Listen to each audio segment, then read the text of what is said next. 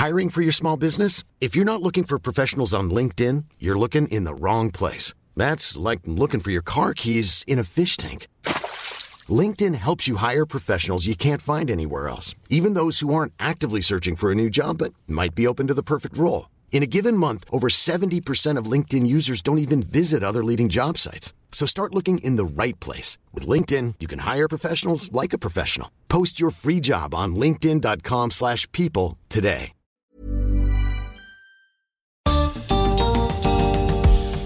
Bienvenidos a un episodio especial del podcast de TED en español, donde converso con algunos de nuestros oradores. Soy Jerry Garbulski. La forma en que las nuevas generaciones se involucran en la vida pública va a definir muchos aspectos del futuro de nuestras sociedades. En este episodio conversamos con Yael Krupnikov, activista, escritora, experta en contenidos y consumos culturales. Con solo 19 años de edad, Yael nos cuenta cómo ella y otras personas de su generación viven la política, la cultura, el arte y el activismo. Esta es una versión editada de una conversación más larga que publiqué en mi otro podcast, Aprender de Grandes. Hola, Yae. Hola. ¿Cómo va? Todo bien, muy contenta de estar acá. Bueno, igualmente es un gusto poder eh, conversar ahora con, vos y, conocerte un poquito más eh, y aprender de vos. Eh, y una de las cosas que me gustaría aprender y con la que me gustaría abrir como una pregunta grande para que nos lleve a donde nos tenga que llevar es preguntarte qué aprendiste últimamente. Ok, eh, siento que aprendí muchas cosas a mi pesar. Aprendí a organizar las cosas de manera diferente, aprendí mucho sobre tecnología, eh, aprendí cómo usar la tecnología de una manera que, a mí me sirve y de ponerla a mi servicio en vez de sentir que yo estoy al servicio de mi celular todo el tiempo. Em, aprendí a descansar, que es algo que, me costaba mucho y que a veces hace falta como que te paren un poco y te digan como, bueno, no, ahora tenés que un poquito desconectar de todo.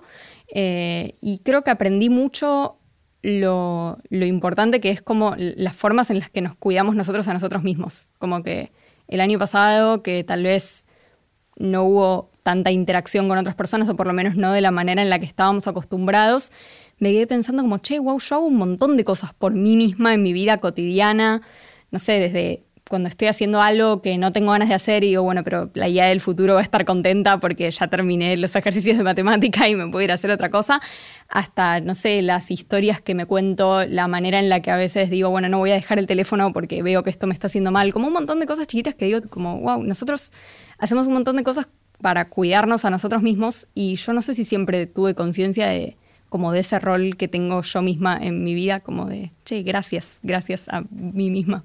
Está buenísimo, me encanta. quiero, quiero meterme en alguna de estas cositas en, más detalle porque quiero que me enseñes lo que aprendiste. Eh, en esto de, la tecnología, mencionaste la tecnología que esté a tu servicio y no al revés. Contame un poquito más. ¿Qué, cómo se eh, hace eso? Bueno, por un lado, cosas bastante más prácticas que creo que todos las tuvimos que aprender, no sé, organizarme con herramientas digitales, empezar a trabajar un poco menos a mano, que también me encanta porque hace una diferencia enorme para el ambiente. Eh, pero también cosas que tienen que ver más con, lo mental, no sé, hay eh, poder curar un poco el contenido de las cosas que sigo y de las cosas con las que estoy en contacto y que consumo todo el tiempo para que no sean cosas que me hacen mal o que me hacen querer estar en otro lado o ser otra cosa. Eh, decidir también un poco cuánto tiempo le quiero dedicar a todo eso. Por ejemplo, ahora estoy re orgullosa porque logré bajar mi límite de tiempo de Instagram de 40 a 20 minutos por día.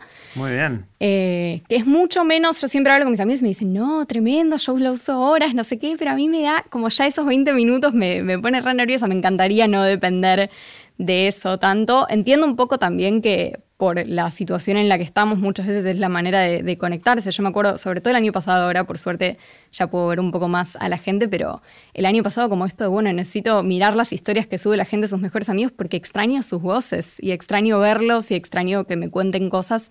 Eh, así que tiene como su lado positivo, obviamente, pero bueno, limitarlo un poco para que no se convierta en algo que, que me quita tiempo de hacer otras cosas, porque siempre la felicidad que uno consigue mirando Instagram es mucho más fácil y está mucho más al alcance que la de sentarse a escribir o dibujar o llamar a alguien por teléfono, pero también es como un poco más superficial. Entonces, como, no sé, un poco eh, molestar a tu, a tu cuerpo en el corto plazo, pero para que entienda eso que, está bueno. Está genial el nivel de conciencia que necesitas para hacer eso, ¿no? No es algo que surja naturalmente y fácilmente. No, no, es que creo que surge también esto de, de estar mucho tiempo como observando qué le hace eso a, mi cabeza y decir, che, no sé si esto es lo que quiero sentir todos los días. No sé si quiero despertarme todos los días con el teléfono en la mesita de luz y que lo primero que hago sea mirar Instagram.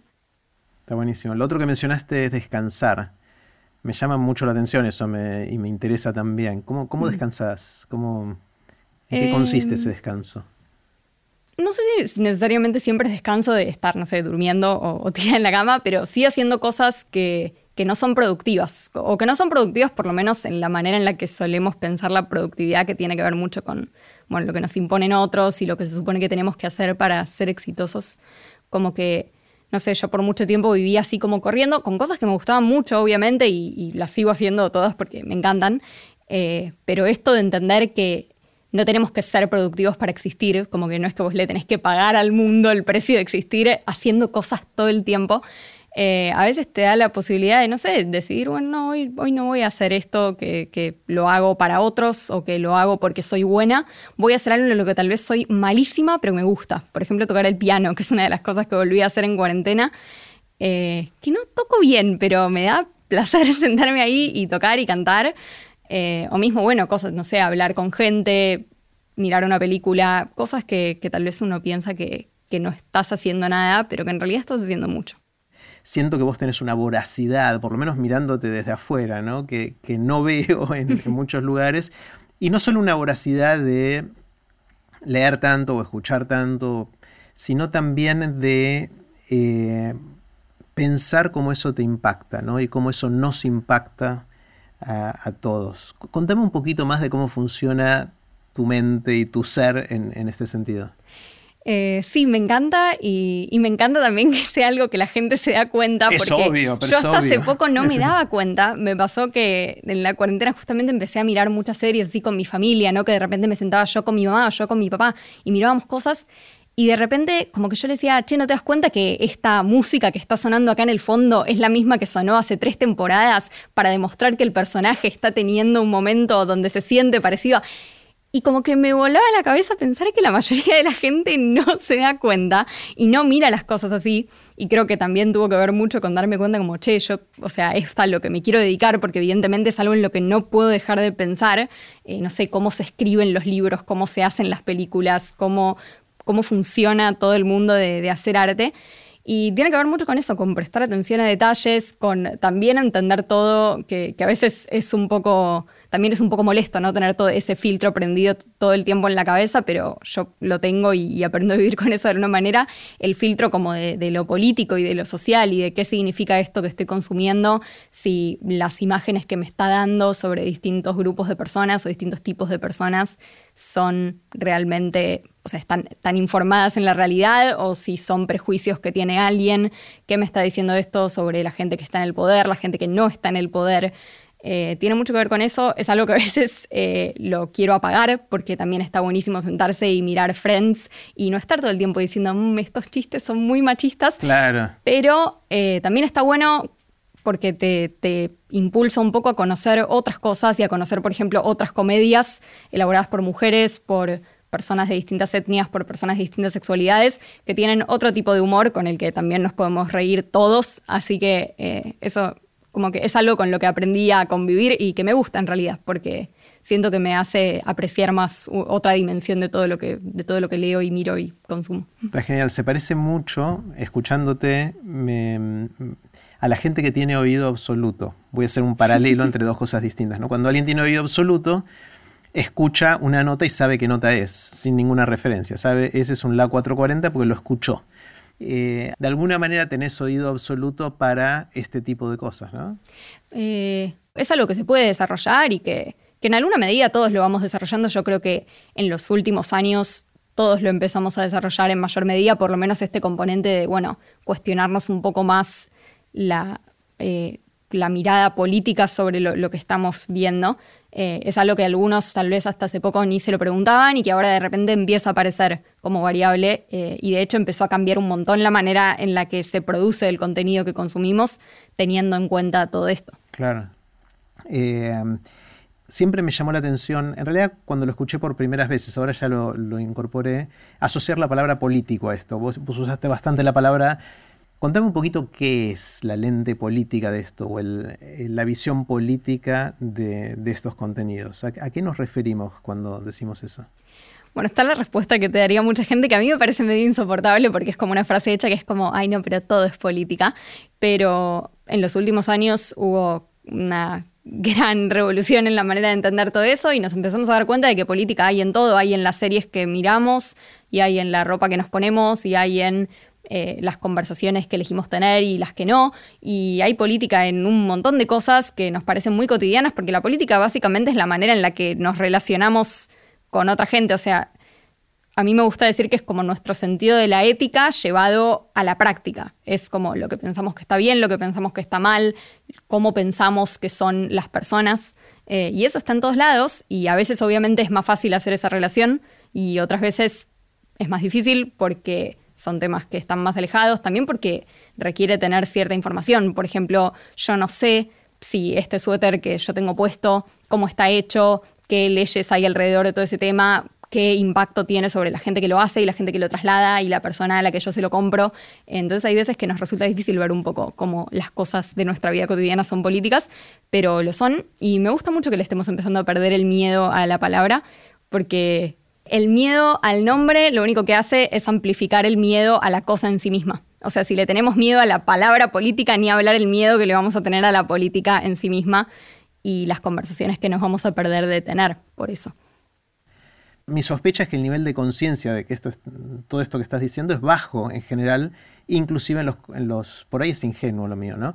Pero me parece que hay menos conciencia de intencionalidad política en, los creadores de contenido de lo que quizás podríamos pensar. Es decir, no, no creo que haya una teoría conspirativa alrededor de esto, sino que sucede porque son parte de este mundo y son parte de, de esta sociedad, ¿no? Sí, yo creo que últimamente hay un poco más de conciencia, ahora de ahí a que venga del lugar que nosotros queremos que venga es como un abismo, porque creo que hoy en día lo que está empezando a pasar mucho es que hay mucha conciencia a un nivel superficial de que, por ejemplo, hay ciertas cosas que está mal decir y que no, o sea, que son nocivas para un montón de gente y que no está bueno decirlas. Entonces, por ejemplo, tenés un montón de eh, celebridades y creadores de contenido que cambian su forma de hablar y el, contenido que ellos arman, pero no necesariamente entienden muy bien por qué y es como más una especie de. Se suben a la ola. Se suben a la ola o me digo que no tienen ganas de ser castigados por esta ola de lo que se llama cultura de cancelación, que es como otro tema totalmente,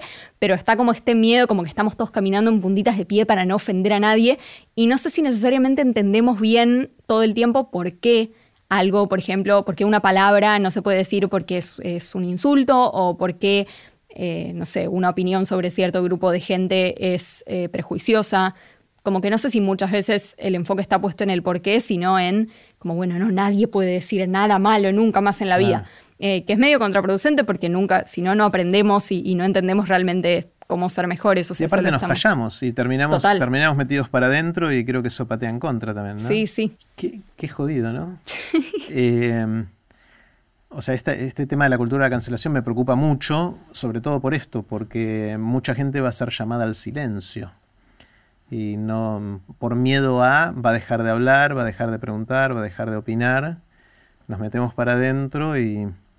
Pero parece que es un círculo del cual es difícil de salir, ¿no? Sí, sobre todo porque yo creo también que hay como otro, o sea, tiene dos caras. Uno es el miedo a hablar y a decir cualquier cosa que sea mínimamente diferente de lo que está socialmente aceptado. Y la otra es todo lo contrario, es como un miedo a no hablar. Como que el año pasado, cuando pasó todo lo que pasó en Estados Unidos con el movimiento de Black Lives Matter, hace unos meses cuando pasaron cosas en Israel y en Palestina, y la gente como que hay una carrera por ver quién sale más rápido a decir qué es lo que opina sobre esta injusticia, porque no decir nada queda como que sos apático, y si ser apático es lo peor que puede ser en este mundo en donde se supone que todos tenemos que luchar todo el tiempo por lo que está bien, que está buenísimo, pero si lo peor que puede ser es apático y no decir nada hace que seas percibido como apático, entonces lo único que haces es como salir, no, ya, hay que denunciar todo y hay que salir y hay que publicar en Instagram una infografía estética que armó alguien sobre el tema. La infografía puede no ser, eh, no tener datos que sean verídicos, puede estar armada por alguien que ni idea, o sea, hay un montón de cosas que pueden pasar en el medio. Y no sé si tengo ganas de salir a hablar de algo de lo que no estoy informada solamente para ganar la carrera de quién es el mejor activista o quién es el más, eh, el que está más consciente a nivel social, como que no, no, no sé si eso es algo que sea realmente productivo si no viene acompañado de informarse, de realmente hacer cosas al respecto. Eh, y es como, no sé, siento que ese miedo a, no hablar y el miedo a quedar como que no te importa porque no decís nada, incluso si el trabajo que estás haciendo es hacia adentro o es en tu vida real y no en tu vida virtual, em, no sé, es como, es algo que cada vez veo que pasa más y que me preocupa. Obviamente, es complicado esta presión a tener que hablar y al mismo tiempo no poder decir nada que esté fuera de la norma para no caer en la cancelación, sumado a que hay muchos casos de cancelación retroactiva. Claro. Hay gente que es cancelada por algo que hizo hace 20 años, que seguramente a la lente de lo hoy es súper reprochable y está muy mal lo que hizo esa persona, pero lo hizo hace 20 años cuando quizás en ese momento Sí, no era, se sabía. era horrible también, pero, la, pero socialmente no era algo que estaba penalizado, con lo cual la gente no lo hizo. Eh, ¿Cómo salimos? ¿Hay, ¿Hay manera de salir de esto o no? No sé, o sea, yo creo que las redes sociales son una herramienta increíble, que, que, tiene mucho, mucho potencial para, para, hacer cosas muy buenas. De hecho, lo hacen, o sea, cómo creció el activismo y cómo creció el arte y cómo crecieron las relaciones humanas gracias a las redes sociales. Eh, nada, es, eh, imposible de negar y está buenísimo y yo pertenezco a la generación que creció con eso y me encanta. Eh, creo que lo mejor que podemos hacer es como, bueno, rescatar lo mejor de esa experiencia eh, y decir, bueno, qué cosas la verdad no están tan buenas y se pueden cambiar y, bueno, un poco esto, no sé, curar nuestros, nuestros feeds para quedarnos con voces que realmente nos parezca que están buenas tratar de bajarle un poco la adrenalina a esto de, bueno, pasó algo injusto en el mundo, tengo que publicar sobre esto ya. Eh, y tratar también no solo de, como desde ese lado, desde ser nosotros los que publicamos, sino también lo que le exigimos al resto de las personas. No sé, yo no sé si necesito saber qué piensa una actriz que a mí me gusta porque la vi en una serie sobre las vacunas o sobre el racismo. Me gusta como actriz y me parece fantástico lo que hace en la serie y ya está, como que no sé si tenemos que estar exigiendo constantemente que todo el mundo opine de todo. Y me parece que es como un poco, hay este doble estándar, ¿no? De todos decimos, no, bueno, no hay que ir a publicar rápido porque no sé qué, bueno, todo lo que veníamos diciendo hasta ahora, pero después, cuando miramos al resto, le exigimos como ese nivel de, o sea, que, que, estén bien todo el tiempo, que hagan lo que está bien todo el tiempo, sobre todo a las personas que crean contenido y sobre todo a las celebridades, que por otro lado es totalmente comprensible porque es la gente que tiene más plataforma y que a uno le gustaría que usen esa plataforma para cosas que son importantes. A veces hasta te da bronca cuando ves que alguien tiene millones de seguidores y, se la pasa hablando de cosas que vos decís, ay, no tendría, podría generar tantos cambios en el mundo. Pero por ahí tiene em, millones de seguidores porque habla de esas cosas. También, y a la vez no es su responsabilidad, no sé, o sea, no, no, sé si le tenemos que exigir todo el tiempo a las personas que hablan de moda o de música o de lo que mm. sea, que de repente digan, no, sí, porque mi opinión política sobre el presidente de Estados Unidos es bla. Eh, creo que es medio contraproducente cuando empieza a pasar eso. Claro. Eh, ¿Te consideras activista? ¿Qué es eso y en qué sentido activas? ¿Qué, tipo de activismo haces? Eh, bueno, muchas cosas. Creo que hacer esto, por ejemplo, es activismo, o sea, hablar, tener conversaciones eh, significativas, sobre todo en este contexto que hablamos, donde hay tanta, tanta gente hablando y, tan poco diálogo, parece. Eh, me encanta dar, charlas, tener conversaciones, ir a paneles, cualquier lugar en donde podamos realmente dialogar y, hablar de las causas que nos importan de una manera informada, eh, entendiendo realmente lo que está pasando, escuchando voces diversas. También creo contenido. Eh, en la virtualidad sobre todo, eh, escribo y después hago más trabajo de, estar en el momento, no sé, apoyo escolar con chicos en situaciones vulnerables, ir a marchas, eh, hacer acciones por, la justicia climática, etcétera, como cosas que son poner el cuerpo, que, me encanta. y me gusta también que, todas esas cosas sean activismo y que, no haya una sola manera. ¿Sobre qué escribís? Eh, escribo ensayos sobre esto, causas sociales, un poco sobre arte también. Escribo ficción. Em, no es algo que estoy haciendo mucho en este momento, pero me gustaría hacerlo más. Me parece que es una de las maneras más efectivas también de transmitir eh, las ganas de ayudar con, una causa o la importancia de, una causa.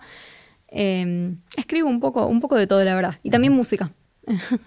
¿También escribís música? O... Escribo, o sea, letras y, compongo, sí.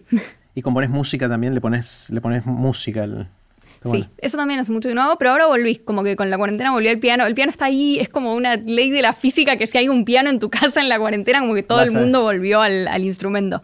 Eh, así que sí, por suerte volví a eso. Y ahí imagínate que te regalan un viaje en el tiempo, que podés hacer un viaje en el tiempo, eh, podés ir a donde quieras mm. y a cuando quieras, vas a estar un ratito ahí y después volvés al aquí y a la hora, pero puedes hacer un solo viaje. Te dan un solo viaje, ¿irías al futuro o al pasado? Mm, al futuro, pero no al futuro cercano. O sea, no sé, dentro de 500 años, 1000 años, 2000 años. El futuro cercano me estresa. No, quiero, o sea, no quiero ir adentro de 50 años cuando probablemente el mundo esté más destruido por el cambio climático de lo que está ahora. Y, o sea, yo soy optimista a mi pesar, pero creo que las cosas se van a poner peor antes de ponerse mejor. Y no sé si tengo ganas de estresarme viendo cómo se ponen mm. peor y dentro de 2000 años sentís que vamos a estar mejor? Siento que por lo menos vamos a tener diferentes problemas. O sea, hace 2000 años teníamos problemas y eran diferentes. No sé, siento que por lo menos como que va a cambiar, va a ser más interesante eh, ver eso que seguir viendo como la secuela de, lo que está pasando ahora. Eh, y bueno, y ver si en una de esas resolvimos lo que estaba pasando ahora. Si pudieras, dentro de esta línea de pensamiento, si pudieras mandarte un mensaje a vos misma dentro de, digamos, 20 años, vas a tener 39. ¿Qué te gustaría que Yael de 39 recuerde que hoy sabes? Eso que sabes hoy, que querés seguir recordándolo después. ¿Qué le dirías? Sabes que lo hago mucho, me programo mails al futuro. Algunos, yo, tengo, un par programados también. Yo tengo varios, algunos son como muy cerquita al futuro, o sea, de acá a dos meses o algo así, y otros son como bien, bien al futuro, o sea, he mandado mails al 2048. Con la esperanza de que la plataforma esa siga Eso te iba a decir, espero que sigamos usando mail, espero que yo siga usando ese mail, no sé, pero no, me mando muchos recordatorios, no sé, de, de no seas tan rápida para juzgar, apoyar las ambiciones de la gente que tenés alrededor. No siento que son cosas que tal vez veo que a muchos adultos a mi alrededor les, faltan o que no se acuerdan muy bien de cómo era ser adolescentes. Eh, y me parece como una linda cápsula del tiempo decir como, che, acordate cómo eras vos de adolescente y reaccioná de la manera que te habría gustado que los adultos reaccionen en ese momento. entonces me mando como muchos recordatorios así o párrafos contando cosas, eh, preguntando cosas también.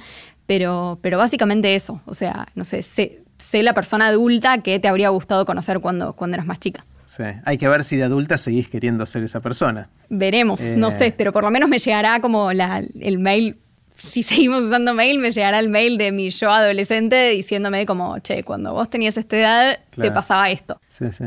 ¿Qué sentís, Yae, que opinás distinto a la gente que te rodea? Puede ser el círculo más íntimo, un círculo, más amplio. Hmm. ¿En qué pensás distinto? ¿Dónde tenés opiniones que son distintas a las de esa mayoría?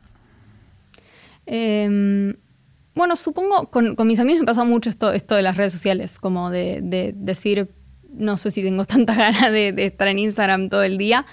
Em, y con, los adultos, bueno, un poco esto, no sé, tal vez algo que, me encuentro mucho diciéndole a gente más grande que yo es como, no, el hecho de que no lo entiendas no significa que no sea verdad o que no lo puedas, como que, no puedas existir con eso.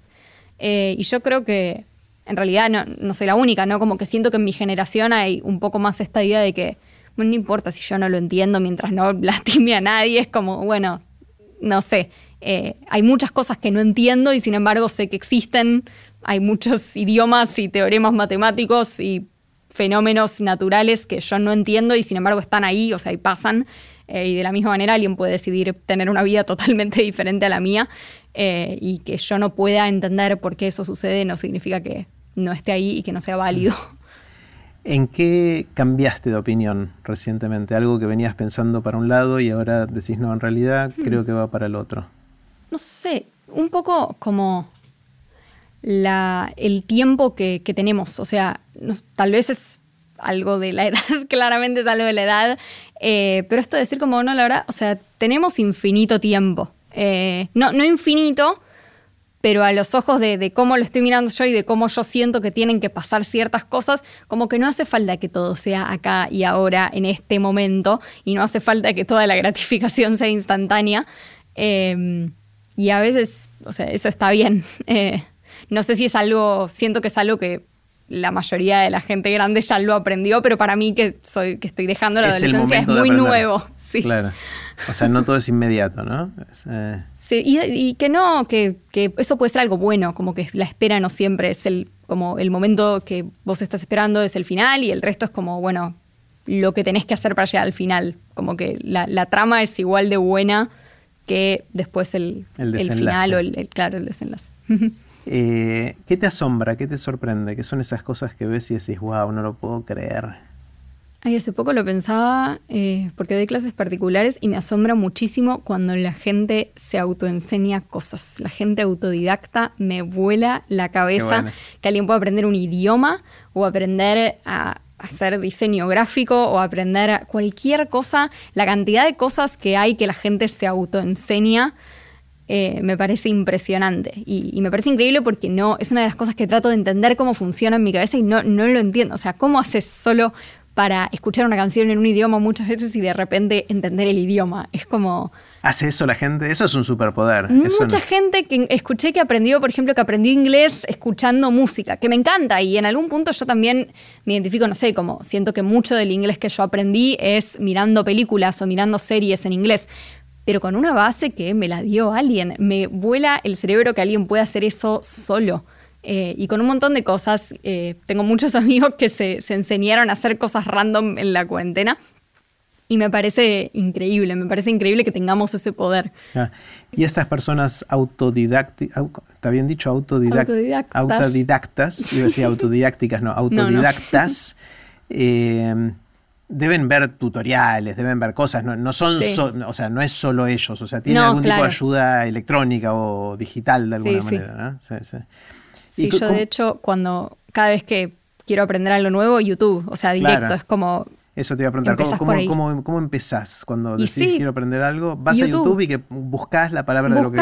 Y, y es tremendo como a mí me gusta mucho de Internet que nunca sos el primero en tener un problema. O sea, siempre hay alguien, no importa cuán original pensás que sos, siempre hay alguien en el mundo que ya tuvo tu problema y ya lo resolvió o encontró a alguien ya más puso un tutorial En YouTube. Ya puso un tutorial, ya puso en un foro de preguntas cómo se hace, no sé qué, y se lo dieron. Y a mí me gusta mucho como esto, ¿no? O sea, vos podés buscar y, te conectas inmediatamente con un montón de gente que estuvo en la misma que vos y, lo, logró resolver de alguna manera y ahora te pasa ese contenido. Eh, y me gusta mucho ese, como ese instinto, ¿no? decir, porque a nadie, nadie les paga en general a la gente que hace tutoriales o que, no sé, maneja esos foros de preguntas y respuestas de distintas aplicaciones o lo que sea. Eh, pero me encanta como eso, no, bueno, yo tuve un problema y lo resolví, entonces ahora voy a ayudar al que, al que quiera. Es muy loco eh, eso, ¿no? Que haya esa actitud de compartir. Sí. Porque no hay a priori un beneficio. ¿Qué tienes ganas de aprender que no sabes todavía? Hmm, eh, cosas de astronomía, que a mi hermano le encanta. Y si cuando me habla es como, ah, qué lindo, me encantaría saber. Eh, ¿Por qué quieres aprender de eso? ¿Es curiosidad? Ay, no sé, porque me parece re lindo. A mí tengo como una, como una relación muy, muy poco utilitaria con, con cierto tipo de conocimiento y digo como, ay, me, parece re lindo, como quiero que me hablen, sobre todo si encuentro a alguien que habla lindo sobre el tema, que eso me pasa en TED un montón de veces. Como que hay alguien que está dando una charla sobre, no sé, los griegos o neurociencia o cosas que tal vez están muy lejos de lo que a mí me gusta hacer o a lo que me quiero dedicar, pero que si encontrás a alguien que te habla lindo sobre el tema, eh, puedes estar horas. No sé, me encanta también esto, cosas de cómo funciona el cerebro, de neurociencia, de psicología, de cómo medio hackear nuestra mente. Em, ¿Qué más? Em, me gusta mucho la, como la, ética, pero no necesariamente desde el lado que la ves en la escuela, o sea, los pensadores clásicos, pero de repente encontrás así también en YouTube gente hablando de tal pensador que nunca escuchaste en tu vida y, que está buenísimo y que, te encontrás con, todos otros mundos y sobre todo cuando no son parte de la cultura occidental. Me, me mm. interesa mucho aprender sobre historias, ponerle la historia de China, la historia de India, lugares que tienen toda su serie de sucesos y personajes culturales e históricos que no los vemos, no aparecen nunca en, las escuelas. Eh, volviendo un segundo a tu voracidad por los contenidos culturales, digamos. Em, ¿Cuáles son los que más te impactaron? Contame un poquito más.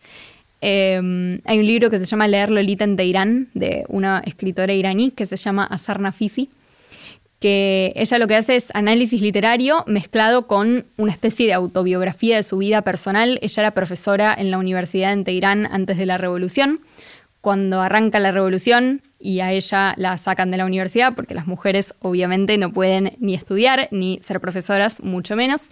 Entonces ella lo que hace es se reúne en secreto con muchas de sus estudiantes mujeres que también las habían sacado y empiezan a leer libros prohibidos. Entonces en su libro ella hace como una especie de raconto de toda esta experiencia y lo mezcla con análisis literario de los libros que ella menciona.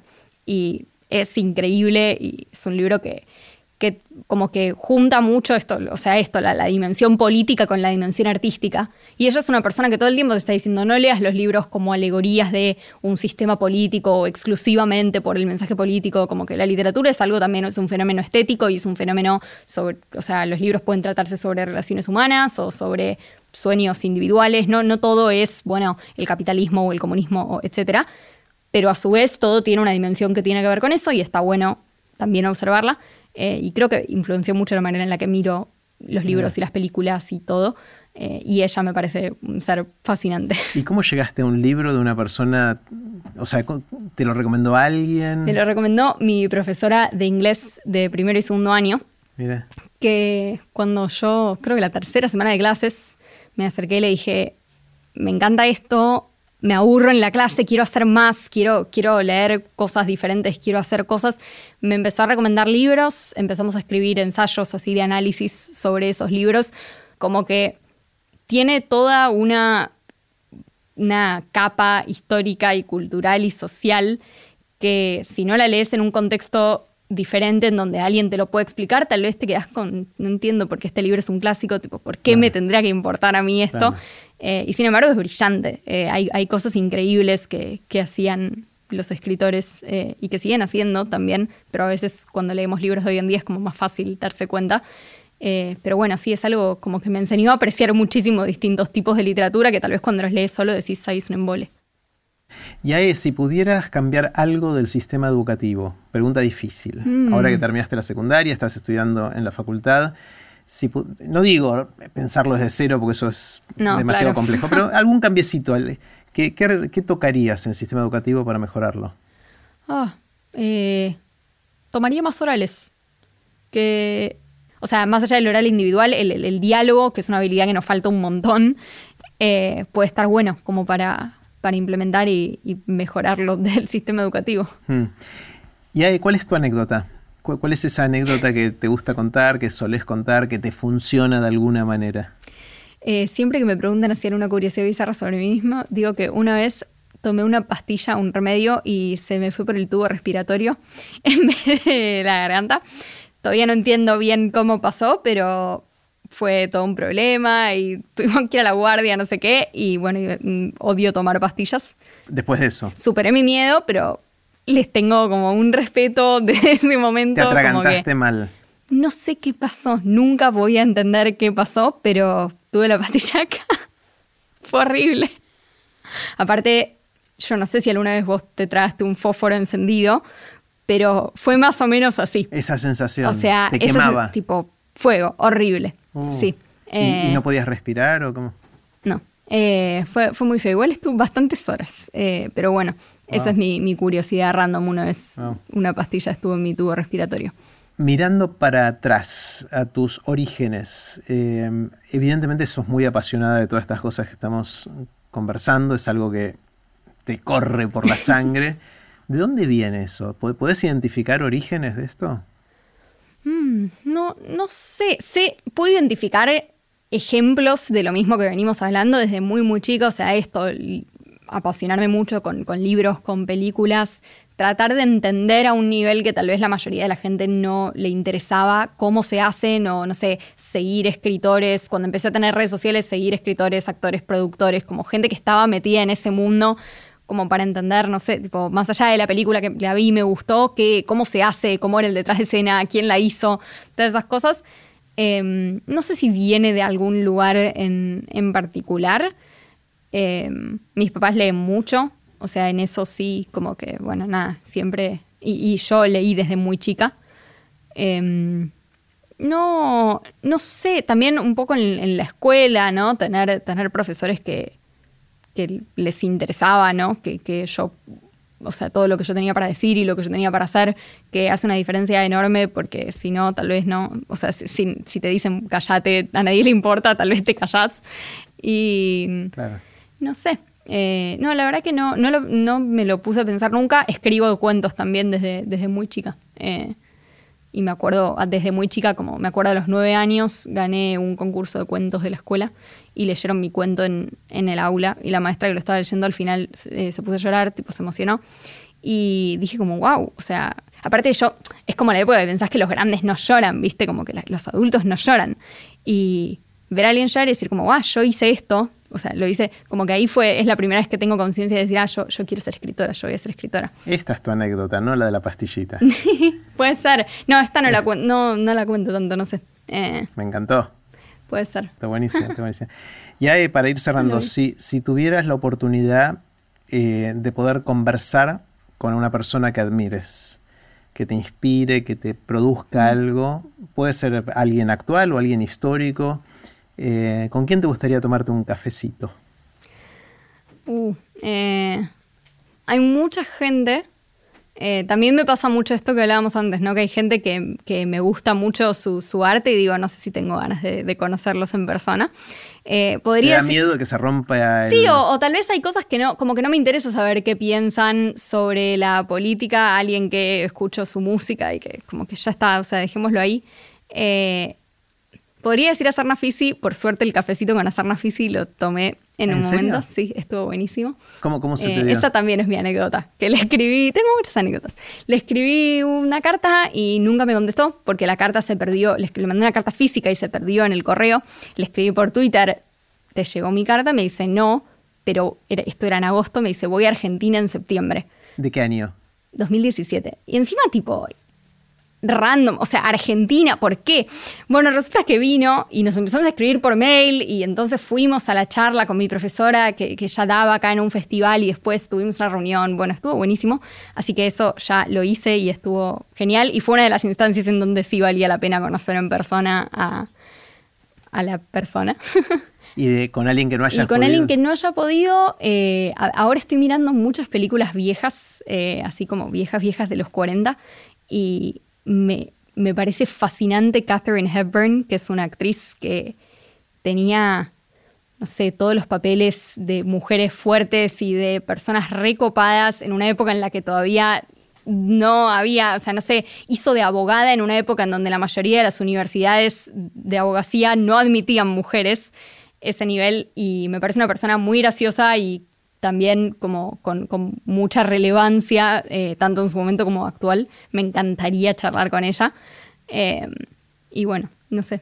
Hay, mucha gente, la verdad, con la que me gustaría hablar y me encanta también que, me pasa mucho, que soy la persona más chica de la mesa en una mesa con gente muy, muy grosa y, puedo hablar con mucha gente muy capa. Mm, muy bueno, muy bueno. Bueno, ya me encantó, me encantó, me quedo con ganas de seguir charlando horas y horas. Vamos a tener que hacer otro episodio más adelante.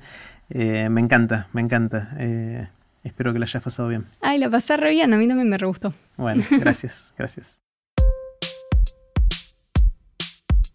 Gracias por escuchar este episodio especial del podcast de TED en Español. Como siempre, puedes encontrar todos los episodios en tedenespanol.com o donde escuches tus podcasts. Soy Jerry Garbulski y te espero en el próximo episodio.